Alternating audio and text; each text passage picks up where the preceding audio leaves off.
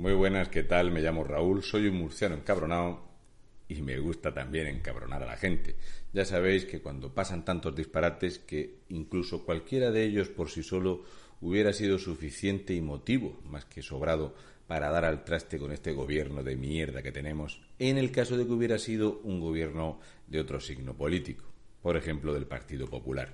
Cualquiera de estos absolutos desmanes, disparates y escándalos hubiera hecho arder las calles. Y aún así, incluso teniendo a estas garrapatas de mierda socialistas, las calles arden de cuando en vez para eh, celebrar cualquier mierda socialista ya sea el odio separatista, eh, las victorias nacionalistas, la ruina de España, etc. Pues bien, resulta que la gente es un poco corta de memoria y quiero recordaros unas cositas. Pedro Sánchez ha elegido una publicación de Lo País. Esta mierda arruinada, porque Lo País tiene una deuda de más de mil millones de euros. Bueno, Sánchez prevé la creación de 800.000 empleos en tres años gracias al Fondo de Reconstrucción Europeo. El presidente detalla una enorme operación de inversión pública y pide no apostar ahora por la antipolítica.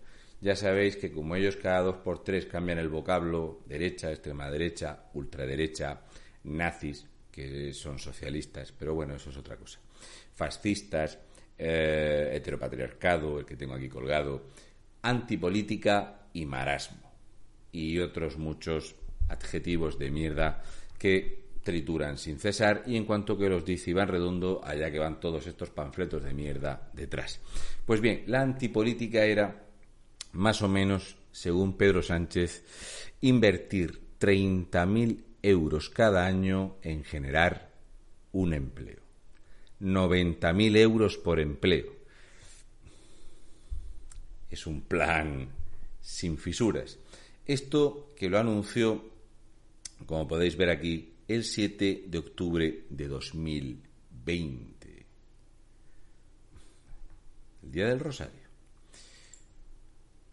Y ahora el superpresidente anticipa que el Producto Interior Bruto va a crecer un inédito 18% el segundo trimestre. Y tanto que inédito. Vamos a tener unos datos de crecimiento inéditos este año y el siguiente. Básicamente, cuando estás en la muerte, si no te mueres, siempre es mejor. Esta gran apertura que estamos haciendo se identifica con una gran recuperación. La apertura a la que se refiere es donde la espalda pierde su nombre, porque lo han abierto bastante para que Iceta y Marlasca sean el ejemplo a seguir del resto del gobierno, para que el nacionalismo los mantenga en la poltrona.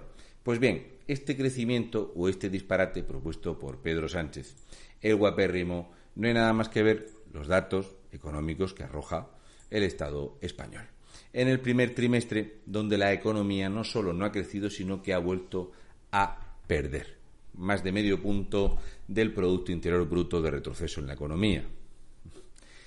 Joder, no veas si va a ser comparable. Y aquí vemos el endeudamiento por comunidades autónomas en el primer trimestre de 2020 y cómo en el segundo trimestre de 2021 son muchísimo peores los datos que el pasado año. 2021 está siendo muchísimo peor. Somos la única gran economía del mundo que destruye empleo, que está en negativo y que somos una calamidad.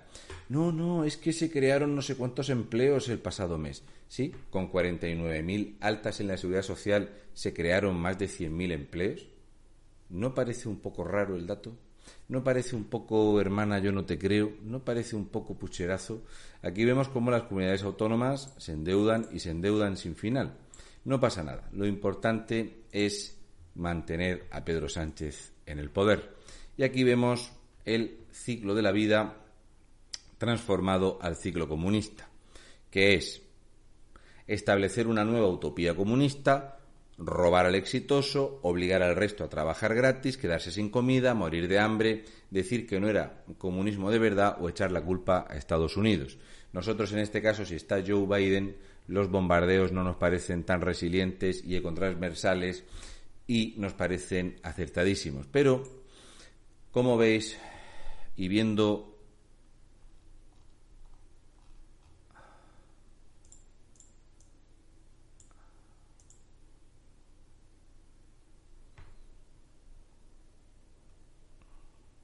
no todos se tienen que apretar el cinturón.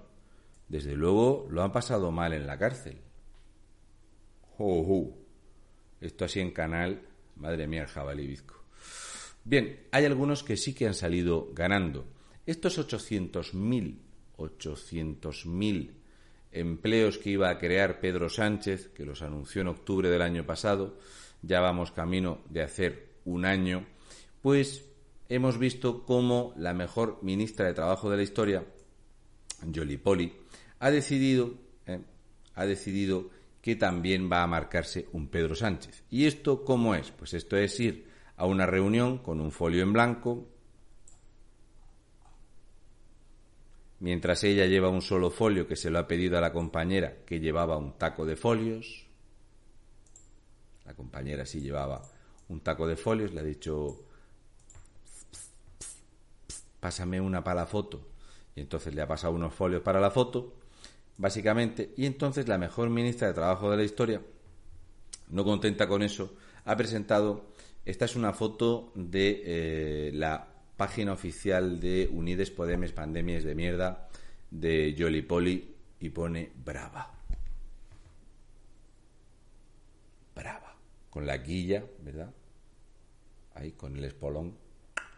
Bien, ¿Por qué digo esto? Porque resulta que eh, va a invertir Jolipoli en el mayor eh, contrato, no contrato, sino la mayor inversión. Siempre están con los récords, aquí estamos siempre de récords.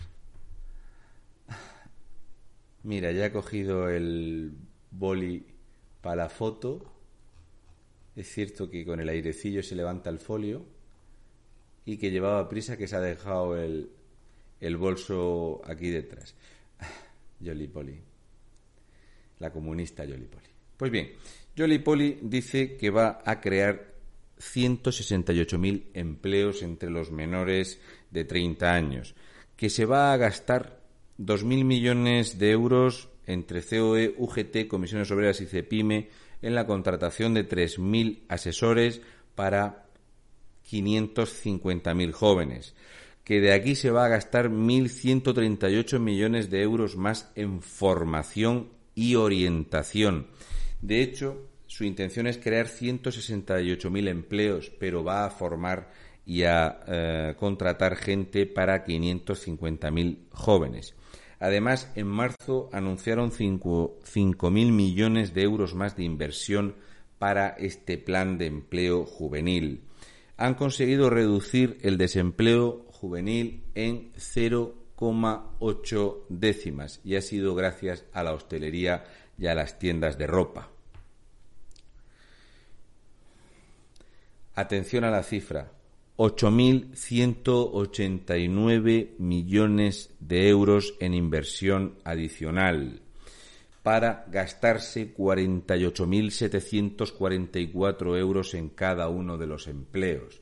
Pero, como ya hemos dicho, que la intención es que de 550.000 jóvenes, como mucho, encontrarán trabajo 168.000, quiere decir que 5.687.632.000 euros son para tirarlos a la basura. Porque el dinero público no es de nadie.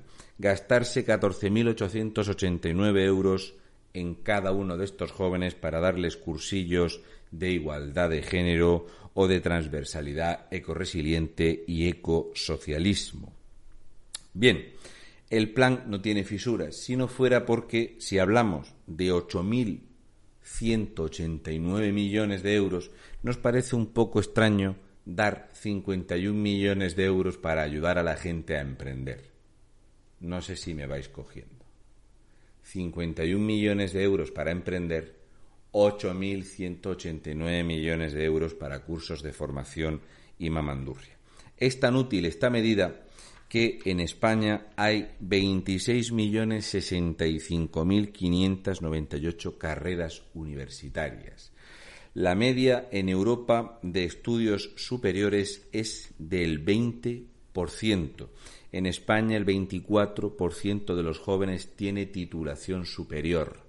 En España, para freír patatas o llevar un café, la gente viene con dos carreras y tres másters. Los españoles, los jóvenes españoles de entre 16 y 30 años son los jóvenes que menos trabajan de Europa. pero no es además de porque son los más desempleados, sino porque además cuando trabajan son los que más tiempo están en paro.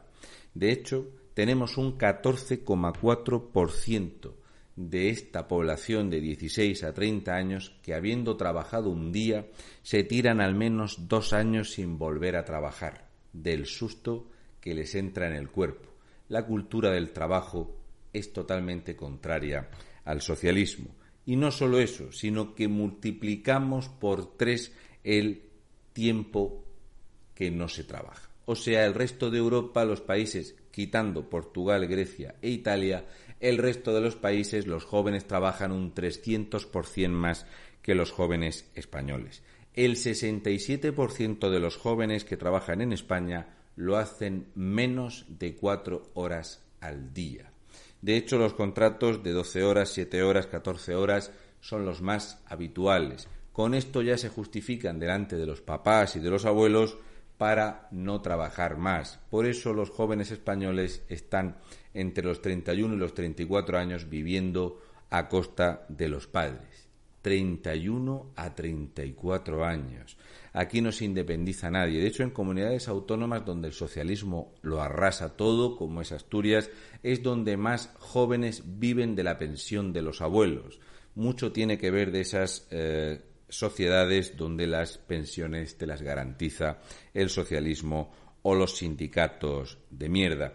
La cosa es que lo único que ha reducido efectivamente el desempleo juvenil ha sido estudiar y ponerse a trabajar, como pasó en los años donde la construcción era más del 12% del Producto Interior Bruto, porque normalmente los jóvenes son absorbidos o por la hostelería o el sector servicios, pero cuando había trabajo en la obra, los jóvenes se iban a trabajar a la obra. Y esto el socialismo decía que era un desastre, que era una burbuja, porque esos jóvenes que estaban sin formar y que abandonaban en la eh, fase primaria de los estudios se iban a ir al paro. Y entonces ahora que después del Zapatero, después de Rajoy y ahora con la mierda otra vez del socialismo nacionalista, ahora que tenemos los jóvenes más sobretitulados de España, de Europa, perdón, y que tenemos más titulados que la media de toda Europa, somos los que más desempleo tenemos. O sea, que si no tienes estudios o tienes dos carreras y tres másters, tienes las mismas, porque lo que se ha perdido en España es la cultura del trabajo, porque la gente joven, extra protegida y en burbujas de cristal en las casas, viven de la pensión de los abuelos, el 17% de la población, viven de los 3,4 millones de empleados públicos que hay en España, que tienen a sus hijos entre los 31 y los 34 años viviendo en su casa, y la gente no quiere trabajar. Y la gente le rehuye al trabajo en el campo y la gente le rehuye al trabajo. Porque hemos creado una sociedad sin cultura del trabajo y donde lo mejor es pedir una paga o hacerte funcionario. Y esto lo hizo muy bien Felipe González Márquez, que consiguió que el empleo público se multiplicara exponencialmente.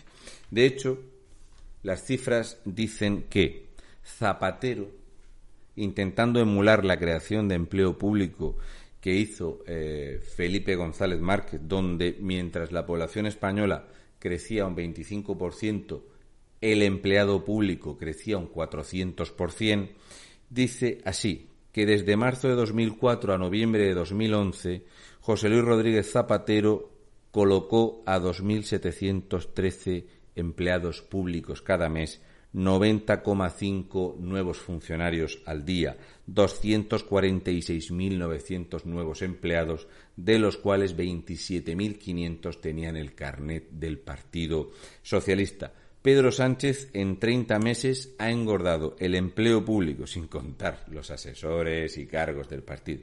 Empleo público que hay que dejárselo ahí para mantenerlo ingresando menos. 180.900 nuevos empleados públicos, una media de 201 empleados públicos al día, 6.030 nuevos empleados públicos al mes. Prácticamente triplica la mamandurria que nos trajo Certaparo, la ruina y el talante. Nos trajo talante. Pedro Sánchez nos ha traído concordia. ¿Mm? Sí, concordia. Concordia. Concordia y ruina. Sí, 13.000 millones de euros de ICO que se han perdido. Pero eso es harina de otro costal. Un saludo y mucha fuerza, españoles de bien. El socialismo solo trae miseria, ruina, empleo público y crispación social. Es historia pura.